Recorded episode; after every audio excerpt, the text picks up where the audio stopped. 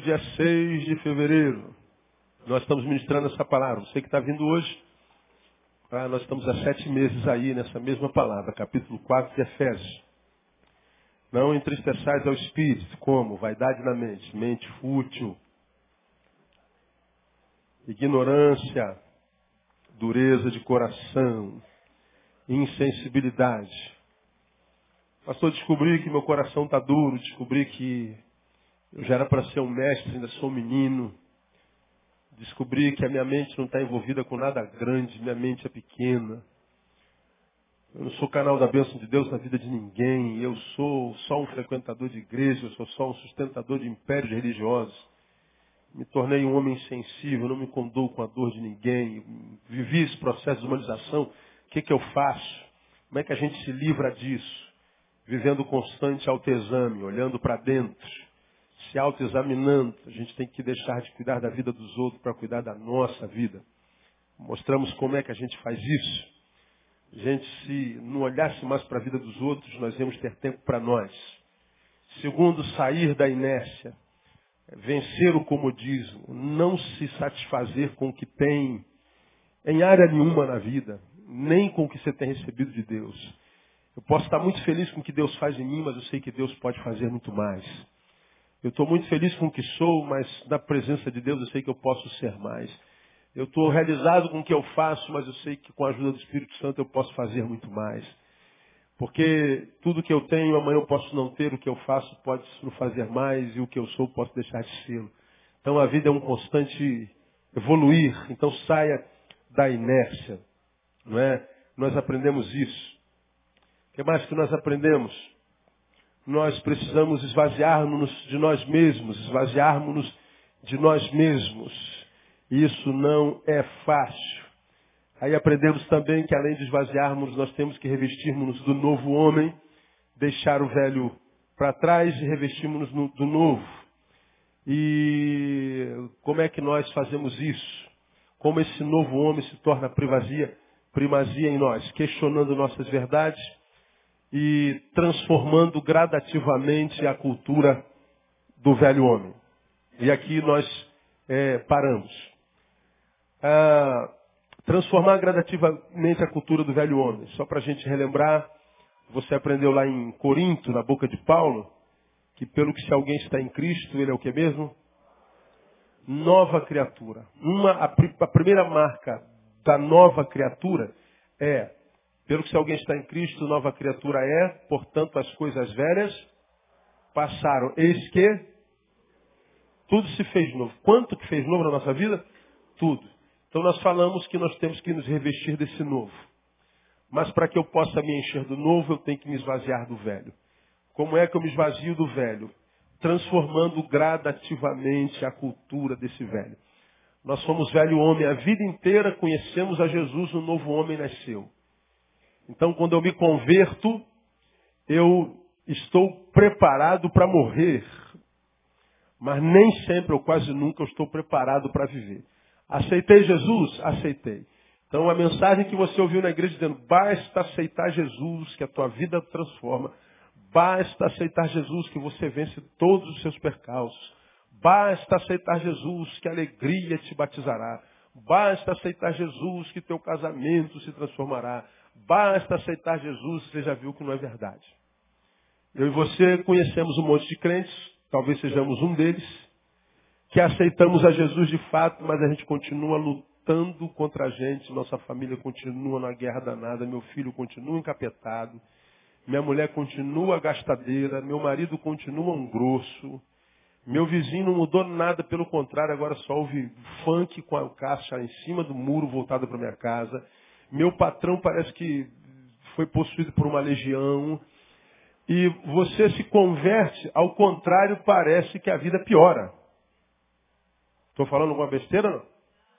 Muitos de vocês se convertem e a vida piora mil vezes. Pela, eu vou sair da igreja, o que é isso, cara? Eu piorei. O pastor falou que bastava aceitar Jesus, que a coisa mudava, mudou para pior. Agora, cadê que você tem coragem de conversar isso com alguém? Não tem. Que isso? Caminhão do gás aí fora não? Aí você, a vida pior que fica bolado, você fica naquela crise entre a mensagem, que a mensagem é verdadeira, mentirosa, uma mensagem é verdadeira. Mas é que ninguém me ensina o seguinte, quando eu aceito Jesus, eu encontrei o caminho. Eu sou o caminho, a verdade e a vida. Encontrei Jesus, então estou no caminho da eternidade. Pode morrer que você está salvo. Agora, a, a, verdade não é similar quando a, a pergunta é, estou pronto para viver? Não. Os costumes do velho homem ainda estão em você, as manias, os desejos, os prazeres, os vícios. Então, se eu aceitei Jesus e morro, tenho um infarto e morro, pronto, tá, vai para o céu, acabou. Agora, se você não morrer na hora, você ainda está carregando o homem velho nas costas e vai lutar contra ele. A mudança não é da hora pra, de uma hora para outra. Acontece, pode ser, abra cadabra, puf, pode. Tem gente que fumou 30 anos, se converteu, pum, largou o cigarro na hora. Tem gente que fumou 30 anos, se converteu, está convertido há um ano e às vezes ainda não largou o cigarro. E porque a igreja não aceita ele com cheiro de cigarro, ele larga a igreja porque não conseguiu largar o cigarro. Largar a cultura do velho homem é gradativa. E a cultura do velho homem nós mostramos está aí no versículo, nos versículos 25, pelo que deixar é a mentira. Nós falamos como deixar, por que devemos deixar a mentira? Porque ela é uma prática do velho homem, vicia e pode se transformar na doença, falamos sobre a pseudologia fantástica, deturpa a nossa filiação e na sua prática fica fácil sabermos a respeito do nosso destino eterno. Falamos duas quartas-feiras sobre a mentira. Na semana passada, nós começamos a falar sobre o versículo 26. Irai-vos, mas não pequeis. Não se põe o sol sobre a vossa ira. Então, o que, que nós aprendemos sobre ira na semana passada? A palavra ira, ela pode, ela, ela dá tradução para três palavras no grego. A palavra tumos, que é furor, precipitar-se, não é? é a pessoa é, se precipita nas suas ações.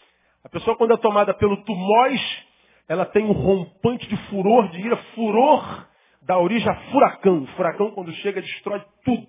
Então ele passa por segundos. Quando, quando você se esconde por um minuto, ele já passou. Quando você levanta, já não tem mais nada. A ira tem a tradução de furor, de furacão, é o tumós. Ele te toma no rompante momentâneo, segundos. E você frutifica nele, você destrói tudo acaba com tudo e muitas vezes um rompante de ira de 20 segundos destrói uma vida inteira. Aí depois vem, meu Deus, onde é que eu estava com a cabeça? No tumós.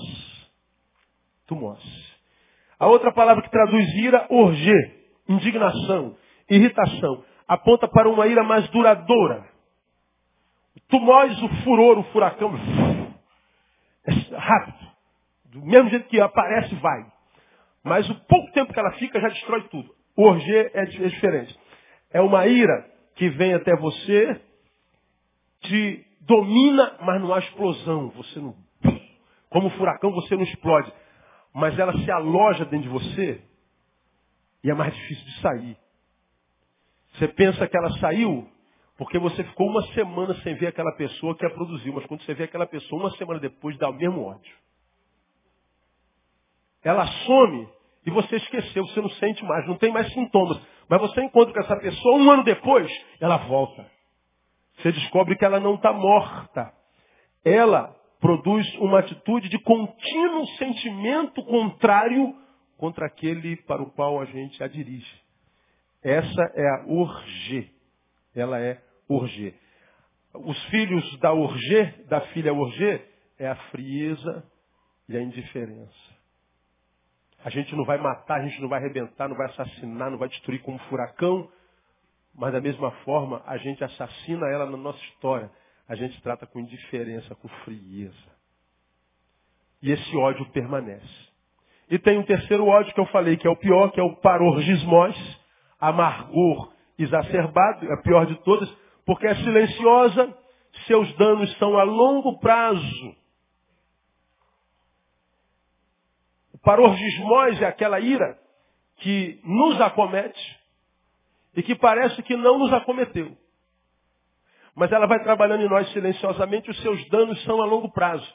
O parorgismós geralmente gera em nós o desejo de vingança, Porque quando nós estamos tomados pelo paror de morte, nós somos incapazes de perdoar quem nos feriu. Quando nós somos tomados por essa ira, não adianta, ó, você tem que perdoar para que Deus continue trabalhando no teu coração, você não consegue. E aí, essa ira que se torna muitas vezes eterna em você, te impede de perdoar, toma o trono de Deus no teu coração Tomado o trono de Deus no teu coração, ela começa a te instigar a se vingar. Você vê pessoas se vingando da outra meses depois. Um ano depois. Ela tentou lutar, ela tentou lutar, tentou perdoar, não perdoou, mas a ira continuou lá como um bichinho comendo por dentro e você então não se compraz enquanto não se vingar. E a vingança você já aprendeu. A vingança nada mais é do que a transformação na imagem e semelhança do seu algoz. Ele te fez um mal que te fez sofrer tanto.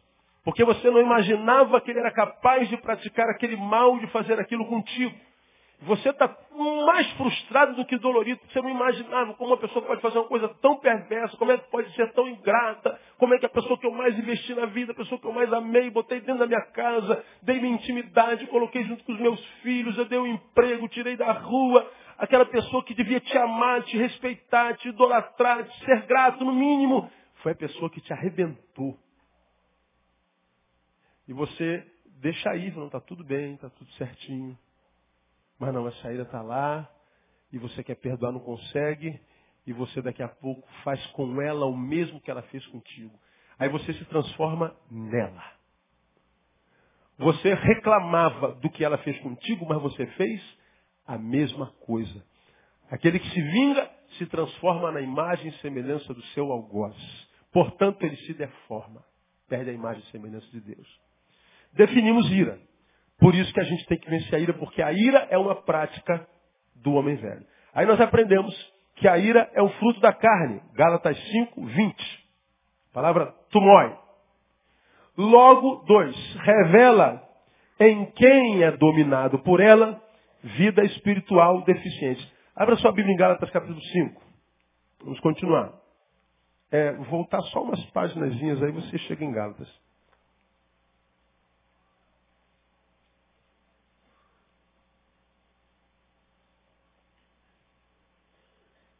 Gálatas 5. Por que, que eu devo vencer a ira? Porque o texto diz no versículo 20. Gálatas 5, 20. Vamos ler o 19. Ora, as obras da carne são manifestas. Quais são?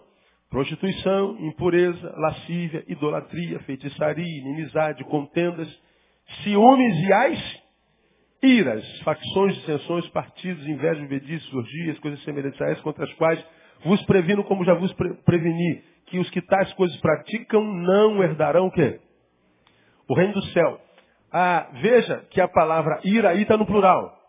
As iras. Por que está falando das iras? Porque fala das três. Fala da tumói, aquela que você foi fechada no trânsito, fica maluco e dá um tiro na cabeça do cara. Aí volta para volta casa. Você é sequestrado na razão, faz a desgraça, depois volta, já a desgraça está feita. Está falando daquela que é a, a orgia, aquela que, que, que, dura mais tempo. E está falando da parorgimós, que é aquela que fica para sempre. E ele está falando que a ira está relacionada entre os frutos da carne. Portanto, é, embora a ira seja conhecida como sentimento humano, e o é, ela é um fruto. Portanto, eu posso estar com raiva de alguém, eu posso estar sentindo ira por alguém, mas o versículo que nós lemos em Efésios 4, 26 Está escrito lá, irai-vos, mas não pequeis. Eu posso irar, eu posso ser tomado pelo, tomado pelo tumós. E aí o tumós me sequestra.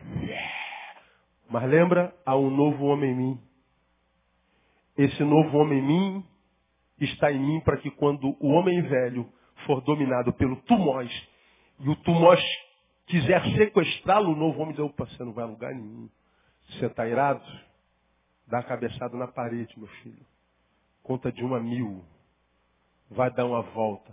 dá uma corrida, toma um banho frio, se vira, mas não peque. Controle-se. Se a Bíblia diz que dá para controlar, o que, que você acha?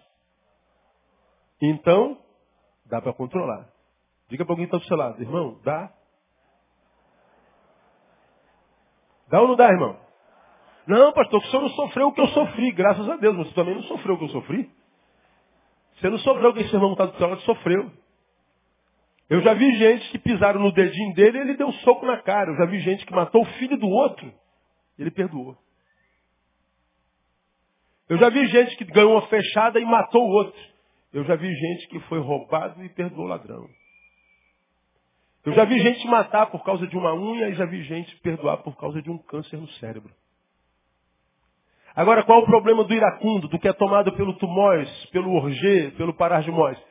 É que, porque ele agiu com ira, e ele está irado por causa do mal que fizeram com ele, ele acha que enquanto vítima ele tem direito de fazer o mesmo que o algoz fez.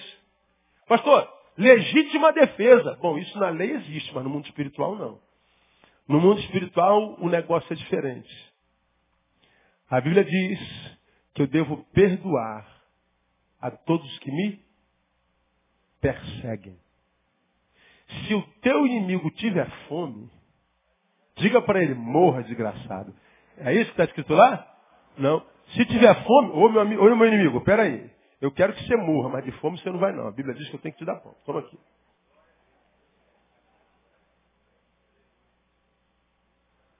Ô menino, você está com sede? Então eu quero que você morra. Eu queria botar veneno nessa água, mas há um novo homem em mim que diz que eu não posso dar veneno. Toma geladinho. Paulo diz, fazendo isso, amontoarás brasa viva sobre a cabeça dela. Vai queimar a consciência dele. Então viver o evangelho não é brincadeira. O cara tem que ser muito, muito macho. E macho, inclusive no evangelho, é diferente do conceito pós-moderno de macho. Porque macho nessa geração é aquele cara que é tomado pela ira e quebra todo mundo, não leva desaforo para casa, arrebento mesmo, pum, arrebentei com 10. Ele acha que é o cara, nada, ele é um idiota, um animalzinho, que não conseguiu controlar um sentimentozinho. Ele acha que isso é poder. A gente acha que o macho, o poderoso é quem quebra, não, o poderoso é quem conserta. O macho poderoso no reino não é quem é dominado por um sentimento e estraga a vida todinha por causa de um minuto. Não. É aquele que diz assim, ó, um minuto, deixa de ser besta. Você quer estragar a minha vida inteira? Mas você está pensando que você está falando com quem? Está pensando que está falando com aquele Neil de antigamente? Que você dominou a vida inteira? Não, eu agora conheci Jesus, nasceu um novo homem em mim e você não tem mais domínio sobre a minha carne. Então, Ira, volta para o teu lugarzinho porque você perdeu, minha filha, no nome de Jesus. Isso é poder. Tem poder, não aquele que tem poder para matar, porque para matar bata ser idiota, imbecil que é só apertar o gatilho. Um descontrolado, um retardado. Agora o poderoso é quem, embora tenha vontade de fazer isso, diz eu não vou fazer porque isso não se faz. Poderoso não é quem se vinga, porque se vingar é a mesma coisa, só se deixar dominar. Só se tornar um cavalo dominado pelo Deus ira. Agora, poderoso é aquele que diz, não, eu não vou me vingar, porque eu não nasci para fazer isso. Então, o conceito pós-moderno de poder, de violência, de macheza é diferente do do reino. A ira, diz o texto, é um fruto. E diz, esse fruto você não pode comer. E mais, se você come esses frutos todinho, nem no reino dos céus você entra. Porque ele está dizendo que o novo homem que ele gera em nós já não pratica mais essas coisas. E os que tais coisas praticam, pode dizer que são dele e imaginam ser porque estão na igreja. Mas não são porque não estão debaixo do domínio do Espírito que gera outros frutos. Então por que, que eu preciso vencer a ira? Porque é um fruto da carne. Ah, logo, se eu estou na carne, é, está revelado também que quem é dominado por essa ira é, é alguém, portanto, que vive uma vida espiritual deficiente. O fruto da carne é a ira. A ira é o fruto da carne. Logo revela em quem é dominado por ela vida espiritual deficiente. Aí você lê os versículos seguintes. Nós estamos no, no, no 21, 21 né? Aí no 22. Mas o fruto do Espírito é o amor, o gozo, a paz, a longanimidade, a benignidade, o amor, a bondade, a fidelidade, a mansidão, o domínio próprio. Contra essas coisas não há lei. Então veja que na carne fala de frutos, e os frutos são mensuráveis. Está lá, prostituição, impureza, lascívia, idolatria, feitiçaria inimizade. Agora, os frutos do, do, do Espírito são todos subjetivos. Longanimidade, domínio próprio, amor, benignidade, fidelidade. Agora, a gente acha que domínio próprio, fidelidade, longanimidade, benignidade, a gente acha que o benigno, o longânimo, é só aquela pessoa que é calminha. Você zoa ela, mas ela está calminha, ela não estoura jamais. É uma lesma gospel. Aí não há nada que aborreça. Conhece alguém assim que não se aborrece por nada? Quem conhece? O cara não se aborrece por nada, até raiva, meu amigo. O cara, a, a calma dele aborrece a gente, já viu? Aí, meu Deus, o cara, mas estão zombando de você, estão abusando de você, deixa pra lá. Tá tudo bem, nada me aborrece, chorar para quê? A gente fala assim, esse é um cara longânimo, esse é um cara que tem domínio próprio, esse é um cara. Não, irmão, não, não. Ah, pensa. Se Deus deu um fruto espiritual chamado domínio próprio, é, é porque se eu não tiver esse fruto do Espírito, o que, é que vai acontecer comigo contigo? Nós vamos ser descontrolados próprios. Ele está falando que a naturalidade do homem comum, do homem sem Deus, é a total incapacidade de se autodominar. Ah, bateu numa face, automaticamente ele bate na outra face da pessoa. Aí vem Jesus com essa mensagem utópica, que não tem como entender se não for pelo Espírito Santo de Deus. Se alguém bater na tua face direita, oferece o quê? A esquerda. Se ele tirar o teu casaco, dá camisa também. Se ele te obrigar a carregar a mala dele um quilômetro, aí fala assim para você, tá bom. Você não, vou carregar mais um. Esse cara, para essa geração, é o quê? É um trouxa. É um otário. Jesus está chamando vocês, são chamados para serem otários. Aí você fala assim, eu não, Senhor, está amarrado. Então vai para vai viver outra religião, irmão. Porque quando alguém me tira a túnica, ele está dizendo, você vai ficar com frio porque eu não vou ficar com frio. Isso é egoísmo. Falamos de egoísmo no início do culto. E ele está dizendo assim, bom, esse é o fruto que ele produziu contra você. Bom, ele tem um novo homem, ele tem o Espírito Santo? Não. Então é o que você tem que esperar dele mesmo. Agora, você tem o Espírito Santo? Tem. O que, que ele deve esperar de você? Uma outra coisa totalmente diferente da dele. Totalmente. Agora, se eu oferecer a camisa, pô, tu tá com frio, cara, então leva também a camisa, porque só o casaco não vai dar certo. É, é, é completamente utópico. Não tem sentido. Mas quem falou que o, o reino é movido pela base da lógica? É por isso que Jesus diz, olha, quem quiser vir após mim, quer que isso seja bom, tem que negar-se a si mesmo. Porque esse velho homem que tu és atrás de mim é um velho homem, ainda que atrás de mim perdendo tempo na vida. Porque tudo que você vai conseguir fazer é mudar o exterior, é mudar de religião, mudar a linguagem. Você dizia aí bro, agora você diz a paz do Senhor, irmão. Você usava calçadinhos e tênis, agora você vai usar terno e gravata. Só muda o exterior. E o exterior a gente carrega imaginando que se converteu durante muitos anos. Mas ainda que você faça isso por muitos anos, você vai perceber que daqui a alguns anos, e às vezes muitos, você não vai suportar mais viver a mentira. Porque o evangelho chegou do lado de fora, mas não chegou do lado de dentro. Por isso que você vê tanta gente na igreja que não consegue o que eu chamo sempre de a bênção da permanência. A bênção da longevidade. O sujeito não consegue equilíbrio em Deus porque a graça de Deus ainda não chegou lá no interior. E quando a graça de Deus não chega no interior, ele precisa que tudo dê certo o tempo inteiro. Ele precisa que ele, o contraditório não alcance, que ninguém lhe tire o casaco, porque se ele tirar o casaco dele, ele vai brigar pelo casaco, que vai arrebentar o casaco, que ele não vai ficar no prejuízo. Pois é, o Senhor está dizendo, filho, fica no prejuízo, porque a tua recompensa vem de Deus. Agora, a ira não nos permite fazer isso. Portanto, quando nós somos dominados pela ira, nos transformamos na imagem e semelhança do nosso algoz, nós estamos dizendo, estou vivendo uma vida espiritual deficitária, porque os frutos do Espírito Santo não estão em mim. Longanimidade, domínio próprio, benignidade, não é, não é, não, não são frutos que nos torna seres pasmacentos, mas seres que nos, é, sem, é, é, frutos que nos permitem ser quem nós somos, só que ser quem nós somos de forma dominada, controlada. Você é daquele camarada ativo. Você viu o problema, tem que resolver. Então resolve logo uma vez. Aconteceu, resolve. Então tem gente que é lerdo mesmo.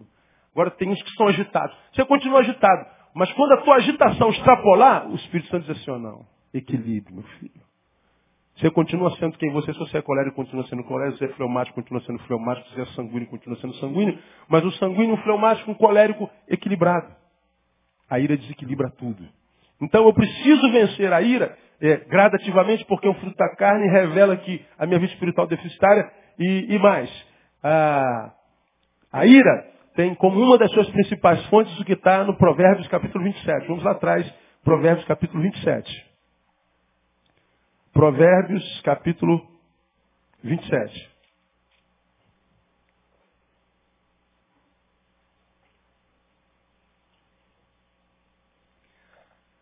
Ah, eu já disse esse versículo algumas vezes e não, não entendia completamente. Eu imaginei que Deus estava falando de, de mais um, de um sentimento.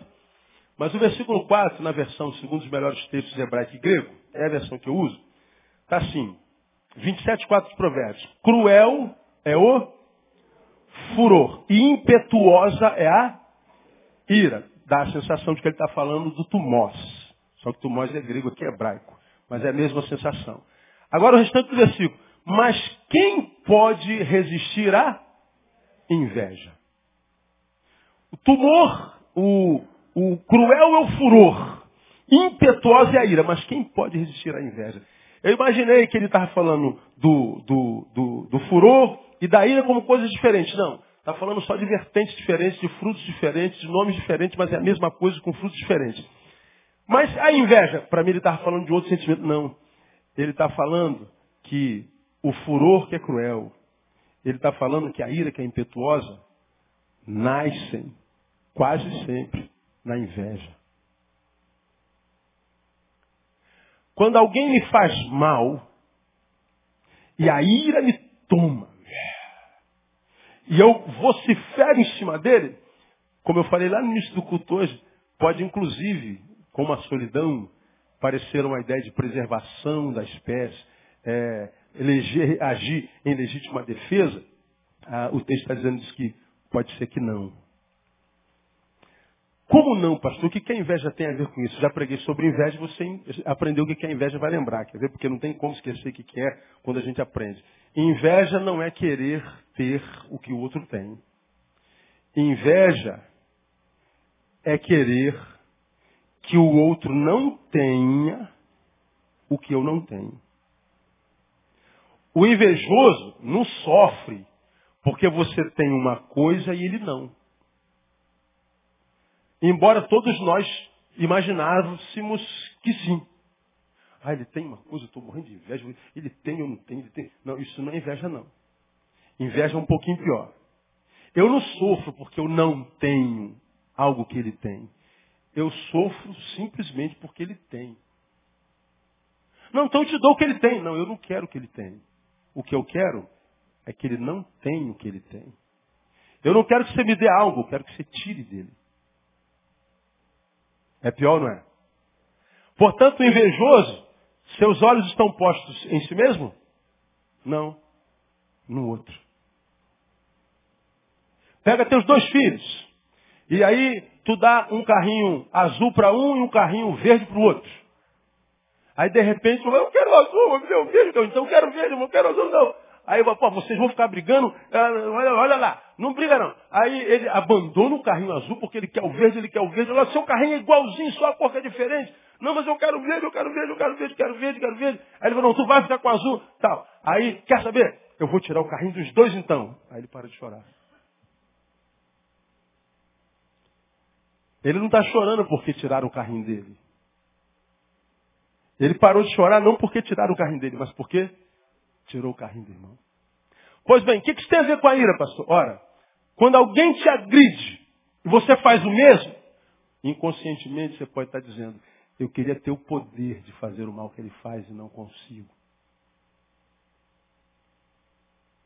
Gostaria muito de tirar esse poder para que eu não fosse machucado por ele. Mas como eu não posso tirar esse poder, eu vou agir com o mesmo poder com o qual ele faz.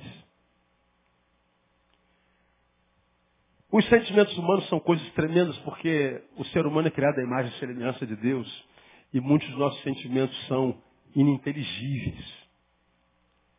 A ira, ela pode ser filha desse sentimento chamado inveja. Quando uma pessoa, ela não tem inveja de fato de verdade, quase sempre é uma pessoa que tem os frutos do Espírito Santo e, portanto, tem domínio próprio. A inveja é uma deformação de caráter e muitas vezes, quando a ira, principalmente a tumós, que é furacão quebra tudo, são pessoas que já têm um, um, um histórico emocional não muito equilibrado. Claro que aquela pessoa mais mansinha, aquela pessoa mais acertadinha, ela também pode ter seus rompantes de furor? Pode, e com muita proporção. Por quê? Porque aquela acertadinha, arrumadinha, bonitinha, nunca foi o que ela foi. Mascarou o que foi a vida inteira. Ela foi retendo, retendo, retendo, retendo. Então, o histórico de descontrole emocional pode se dar na agitação, como pode se dar na total inexistência da agitação. Eu posso estar desequilibrado, vociferando, e posso estar desequilibrado quietinho, quietinho. Estamos em polos opostos, ambos desequilibrados. E esse desequilíbrio geralmente vem sendo trabalhado há muitos anos. E, e uma dessas, dessas é, sentimentos que pode gerar tais desequilíbrios é uma inveja velada. Há pessoas que sofrem mais com o sucesso do outro sua própria desgraça. Há pessoas que não choram seu infortúnio, chora a fortuna do outro. Aí quando Salomão diz assim, cruel é o furor, impetuosa é a ira, mas quem pode resistir à inveja? Parece que ele está mudando de assunto, não. É a inveja que gera isso tudo. Esse furor impetuoso, essa, essa, essa cruel fúria. Isso pode ser a junção de sentimentos não trabalhados que vão transformando as pessoas em pessoas desequilibradas e os desequilíbrios vão se manifestando em vários sentimentos. Um deles é a ira. Então, meu irmão, a, a honestidade, que para mim também é um fruto do Espírito Santo, devia ser uma, uma coisa que habita em nós, mais para lidar com a gente do que para lidar com o outro. Muitas vezes, e eu conheço isso, encontro isso com muita, muita, muita frequência, Pessoas que são extremamente honestas no seu trato com outros, mas não são honestas consigo. Mascaram sentimentos, mascaram emoções. Perguntam para ela, como é que você está? Você está bem? Não, está tudo bem. Bom, você pode dizer isso para o outro e o outro pode até acreditar. Mas se você sabe não está bem, não deveria ser desonesto contigo. Se você percebe que diferente de há um ano atrás, você não se incomodava com a vitória de alguém e agora se incomoda? Você não deveria ser desonesto com esse negócio. Você deveria cara, o que está acontecendo comigo? Se você percebe que existe alguns atos de algumas pessoas que não te incomodavam, mas agora te incomodam demais, você precisa parar para pensar nesse negócio. Você não deveria ser desonesto contigo. Isso acontece dentro de casa. Você percebe que algumas atitudes dos seus filhos antigamente não incomodavam nem um pouco, mas agora a mesma postura começa a te incomodar. Por quê? Pô, pai, mas antes você não se incomodava com isso, agora você se incomoda demais. Alguma coisa aconteceu. Você não deveria ser desonesto contigo. Você não deveria mascarar sentimentos. Você não deveria mascarar para si sintomas. Porque quando a gente mascara sintomas com medo de nos encontrarmos com o resultado daquilo, a gente muitas vezes está enriquecendo a doença. É como, por exemplo, aquela mulher que está tomando banho e está é, esfregando o seio, aí percebeu um, um carocinho, parece uma espinha, mas só que é interna. Pô, esse carocinho não estava aqui. Um carocinho pequenininho. Ora, um carocinho na mama pode ser o quê? Um câncer de mama. Aí dá logo um medão. Ora, a razão diz que essa mulher que achou um carocinho de arroz na mama, o que, que ela tinha que fazer no dia seguinte? Buscar um médico. Mas ela não faz. Com medo de quê? De descobrir que é um câncer. Agora, não ir ao médico com medo de descobrir que é um câncer, ajuda? Não. Ela está sendo desonesta com quem? Consigo mesmo. Agora nós estamos falando de uma doença mensurável de novo, a gente toca nela, ela é material. Agora, e quando o sintoma é psíquico? Quando eu percebo que aquela pessoa que a amava, agora mudou o sentimento. E digo assim, ah, ela errou comigo. Não, às vezes não errou nada. Quando eu percebo que eu já não tolero algumas posturas, antes tolerava, às vezes me dava até alegria. Alguma coisa está acontecendo comigo. Bom, a outra pode ter mudado? Pode. Se a outra mudou, não muda nada contigo, está tudo certinho. Agora pode não ter sido a outra pessoa. E a gente é desonesto com a gente. Aí, aquela mulher que não foi fazer o exame de mama, com medo do, do, do diagnóstico, quando for fazer, muitas vezes é tarde demais. Tarde demais. Nós vivemos num tempo, irmãos, de tantas loucuras psíquicas, emocionais. Nós vivemos num tempo de tantos distúrbios subjetivos, internos. Nós vivemos num tempo de tantas mudanças, tantas informações. Nós temos que processar tanta coisa, ser sagaz em tantas coisas, tantas ameaças que a gente tem que construir defesa, e a gente não consegue muitas vezes construir defesa para tudo. E algumas setas entram na gente e vão adoecendo a gente. Eu dou um exemplo assim para vocês. Eu trabalhei em banco durante seis anos e a, a agência que eu, com, com, a qual eu trabalhava lá no Leblon, a, na década de 90, tinha 1.200 contas. Das 1.200 contas, eu sabia em torno de 800 contas de cor, de cabeça, sete números. Quando o cliente entrava na agência, pô, eu esqueci o número da minha conta. Eu falava o número da conta dela todinho. Aí esse cara, esse cara é um computador, não é possível. Hoje, irmão, eu não decoro nem, nem, nem a senha do banco às vezes. Fui perdendo memória numérica. Falei, pô, como é que pode um negócio desse?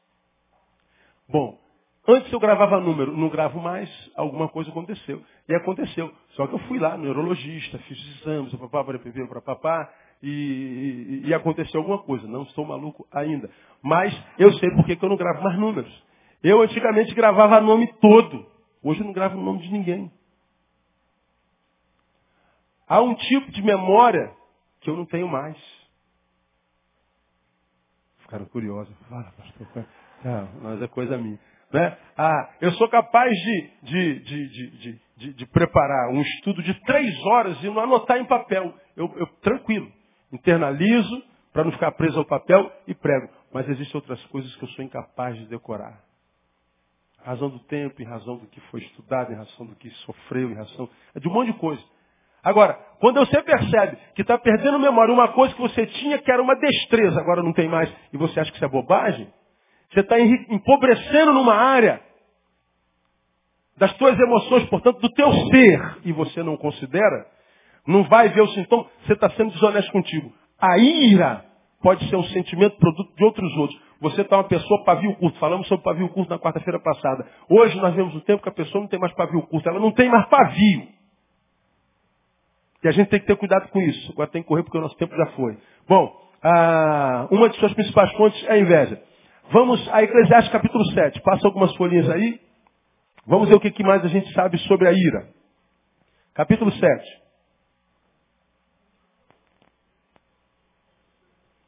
Sete de Eclesiastes.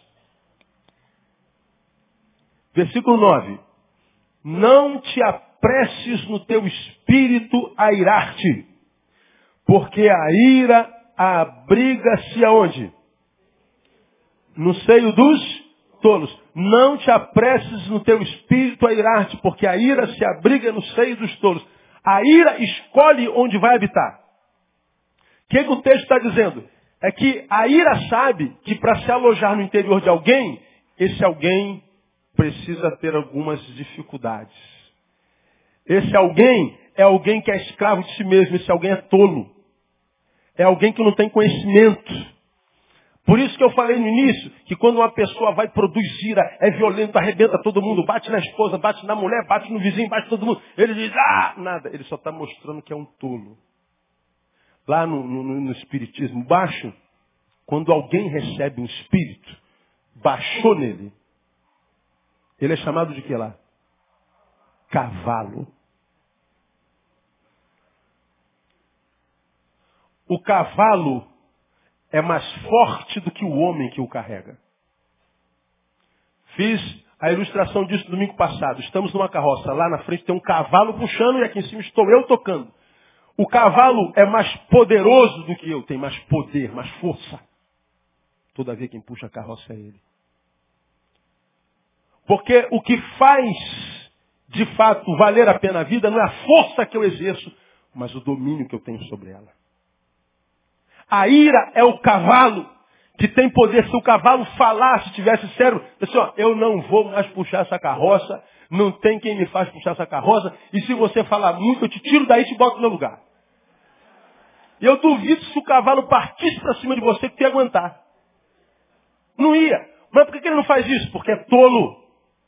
Tolo. A ira faz de nós um cavalo. Você que é iracundo, pavio curto, você é um cavalo. Pô, cara, o cara. Aí você me convidou para vir na tua igreja, o pastor me chamar de cavalo. Nunca mais volto nessa igreja. Vou arrebentar esse pastor hoje. O cara tá irado, mano. O cara não vem mais à igreja, nunca mais. Porque eu estou chamando ele de cavalo. E é horrível para um cavalo descobrir que é cavalo. Porque para o cavalo deixar de ser cavalo, ele tem que trabalhar domínio próprio. Ele tem que aprender a estender a mão, a perdoar, a pedir perdão, a voltar a ser gente. Porque a força não está no braço, está na mente. E o texto está dizendo que a ira, ela escolhe em quem vai habitar. Então, meu irmão, se você tem conhecimento, você tem discernimento da palavra, você está crescendo na graça e no conhecimento de Jesus, você está crescendo, portanto, está dominando, você está retendo poder. E quem retém o poder de Deus não é dominado por sentimentos menores, como a ira. Vamos correr? Bom, a ira ah, tem poder para fazer de nós morada. Somos moradas do Espírito, somos. Agora, quando a ira me toma, é como se ele botasse o Espírito Santo para fora e me dominasse. É, o negócio é, é sinistro. E, e, e, e, mais uma coisa interessante. Vamos voltar lá para o Novo Testamento, vamos em Tiago, capítulo 1. Lá no finalzinho, depois de Hebreus. A ira é o fruto da carne, a ira revela deficiente vida espiritual. Uma das suas principais fontes é a inveja. Tem poder para fazer de nós, em, em nós morada, transforma-nos num cavalo. E, por conseguinte, último, a ira. Versículo 1, versículo 19. Quem já abriu, diga abrir. Saber isto, meus amados irmãos. Olha que coisa interessante. Todo homem todo homem seja pronto para ouvir, tardio para falar, e leia comigo. Tardio para irar-se, porque a ira do homem não opera a justiça de Deus. Olha que coisa interessante. Quando um homem está irado, acabou a justiça. Deus não age mais nesse homem. Não há justiça de Deus na ira humana. Quantos de nós pede a Deus para fazer, Deus está nas tuas mãos, minha causa está nas tuas mãos, Deus faça justiça pelo teu servo, o Senhor pelejará por nós. Sim, Ele faz tudo isso. Mas quando você é tomado pela ira, você excluiu Deus. A ira do homem não opera a justiça de Deus. A justiça de Deus, que quer operar na vida das pessoas, numa sociedade, num país, numa família, ele não conhece o trilho da ira. Se o veículo pelo qual nós imaginamos Deus vai agir na nossa vida encontra com ira no caminho, intercepta. Depois de ler Tiago capítulo 1 capítulo todo em casa. A ira é um problema. Ela bloqueia a ação do Espírito Santo de Deus. Aí, para concluir, irmãos, como lidar com ela? Aí nós voltamos lá para Efésios capítulo 4, versículo 26, que diz, Irai-vos, mas não pequeis, não se ponha o sol sobre a vossa ira. Pastor, eu, eu sou um cara iracundo. Eu sou um cara pavio curto, eu sou um cara sem pavio, eu sou um cara violento.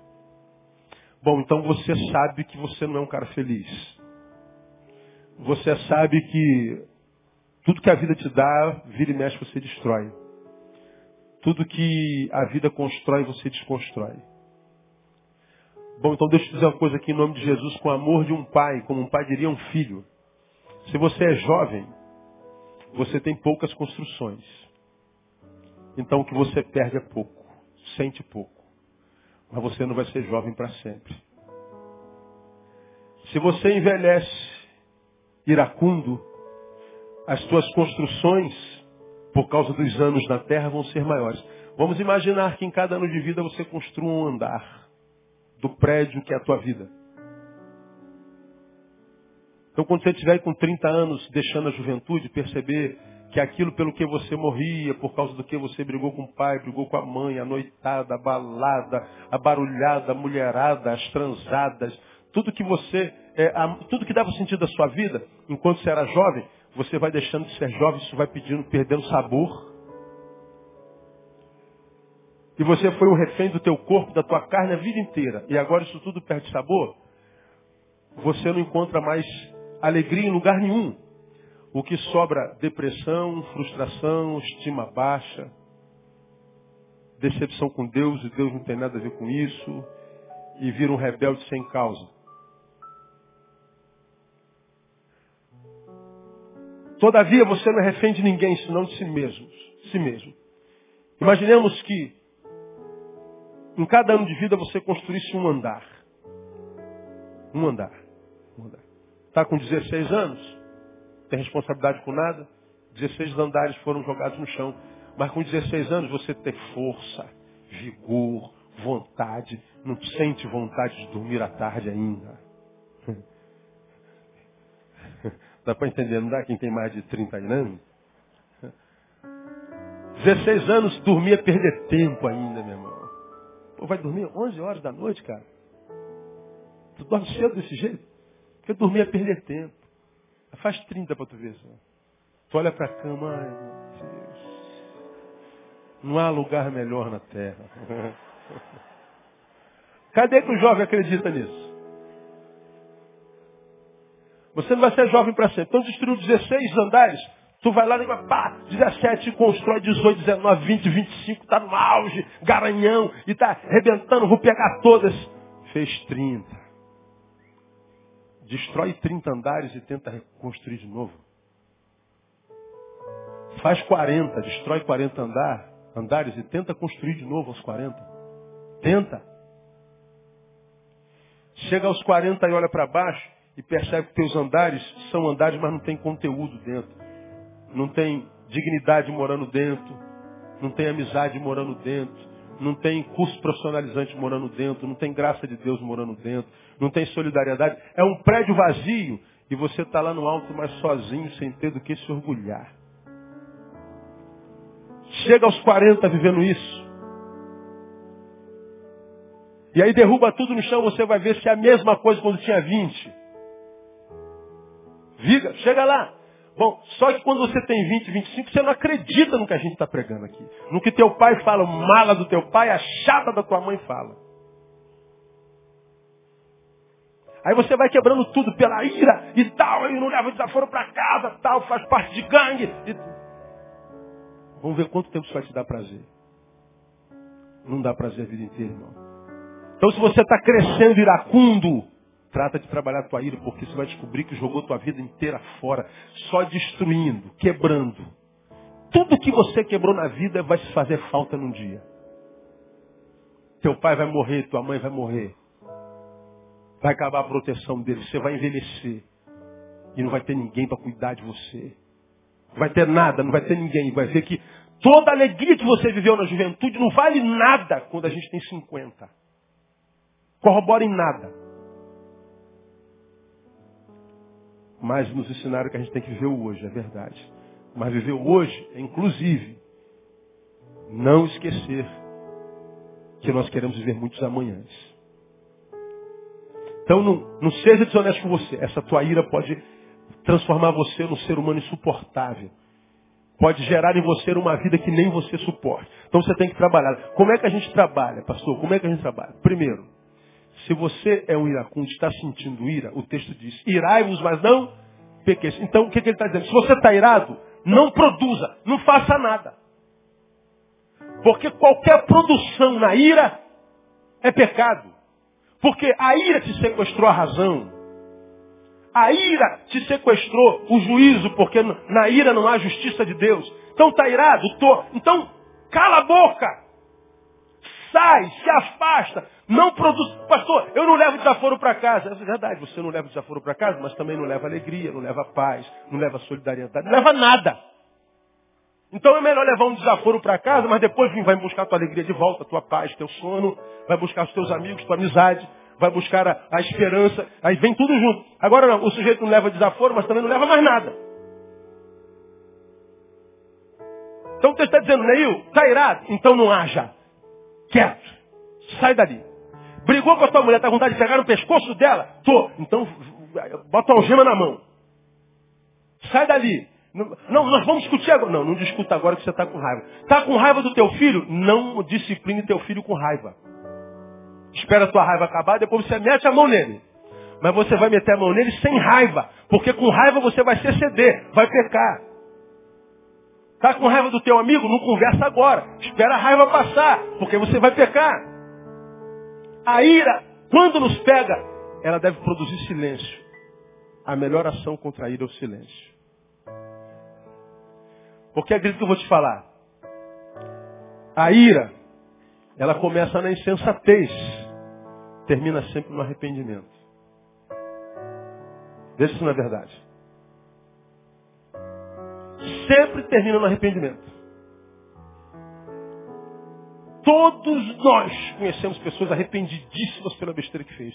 Quantas famílias acabaram por causa de um momento de ira? Uma ação insensata. Quantas famílias, quantos casamentos, quantos relacionamentos de pai e filhos, de amizade de 30 anos por causa de um momento de insensatez, acabou. Não, não, não há perdão. Então, se está sentindo ira, não haja jamais irai-vos, mas não pequeis. O fruto da ira é sempre pecado. O melhor, a melhor resposta para a ira é o silêncio. Pô, pastor, mas é muito difícil. É verdade. Mas a Bíblia está dizendo que é possível, então é possível. Você precisa acreditar nisso. Acredita no que a Bíblia diz, irmão. Segundo e último, se está sentindo ira, não durma. O que é isso, hein, pastor? Vou te explicar. Está irado com alguém? Tu, a ira está aí dominando você. Tenta resolver essa ira antes de dormir, antes do sol se pôr. Irai-vos, mas não pequeis, não se ponha o sol sobre a vossa. Quando o sol se pôr, que não haja mais ira. Tenta a reconciliação. Aí, como eu volto, volto a falar o que eu já preguei aqui, a reconciliação, o cara tem que ser macho demais. Reconciliação, o sujeito tem que ser grande, porque o pequeno quebra. O grande reconcilia.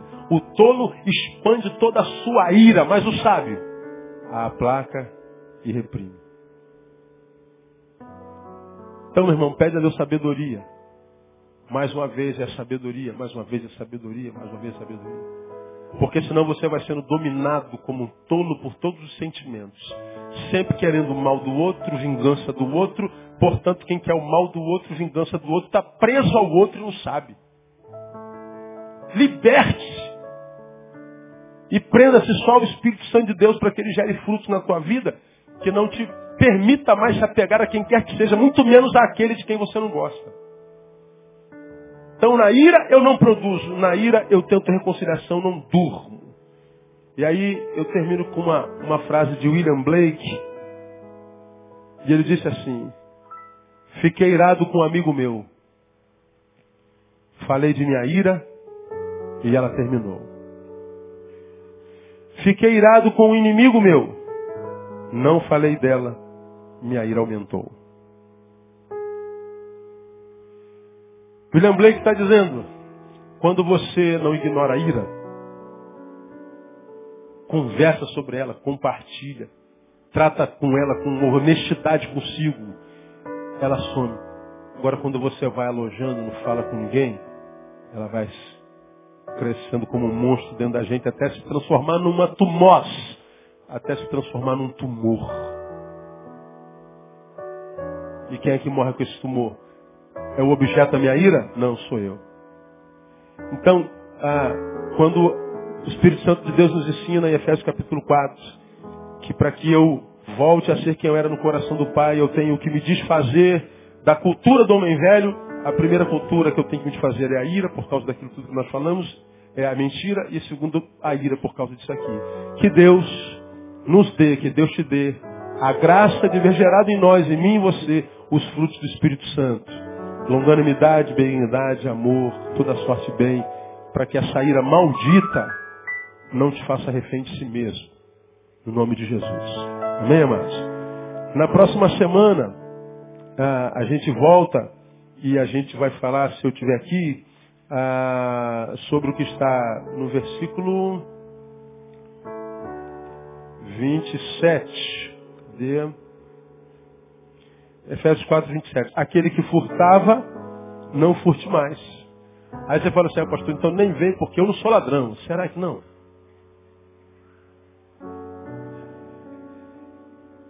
Bom, tu talvez nunca tenha roubado dinheiro de ninguém, tênis de ninguém. Mas será que é disso que Paulo está falando?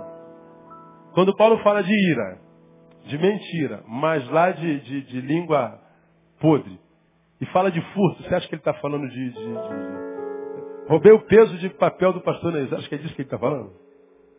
Não é disso. Então, de repente, você é um ladrão salafrário e não sabe nada. né? Vamos aprender isso logo mais. Amém, amados? Vamos aplaudir o Senhor e vamos embora para casa. Ó Deus, muito obrigado por tua palavra. Ela é preciosa demais na nossa vida, Deus. Te agradeço pela vida desses teus filhos que aqui estão. Deus, tua casa está lotada. De filhos teus que foram ao trabalho hoje, pegaram um trânsito horrível, tiveram um dia de tanto esforço, tanto trabalho. Estão cansados, desesperados para descansar, estão com fome, mas ainda assim vieram estar na tua presença, Deus. Nós te louvamos por eles e te pedimos que tu os enriqueças, que tu, Deus, os recompense pelos seus esforços que eles recebam do Senhor a graça de não serem vítimas dessa ira maldita. Que eles sejam recompensados com a graça de amadurecerem para que não possam mais mentir, segundo nós falamos. Para que eles não roubem, para que a sua boca seja santificada. Para que cada um deles viva uma vida que vale a pena ser vivida. Guarda-os de todo mal, guarda-nos de todo mal. E agora, Deus, que vamos da tua casa, leva-nos para a nossa. E que todos os que daqui saírem, todos em casa cheguem sãos e salvos e que recebam do Senhor uma noite de descanso reparadora e o restante de semana abençoado na tua presença. Nós pedimos que assim seja, profetizamos que assim já é, porque nós oramos e profetizamos o nome de Jesus, nosso Senhor que reina. Amém. Glória a Deus. Foi em paz, nos abençoe até domingo. Se Deus quiser, não se acha, dá um abraço no teu irmão.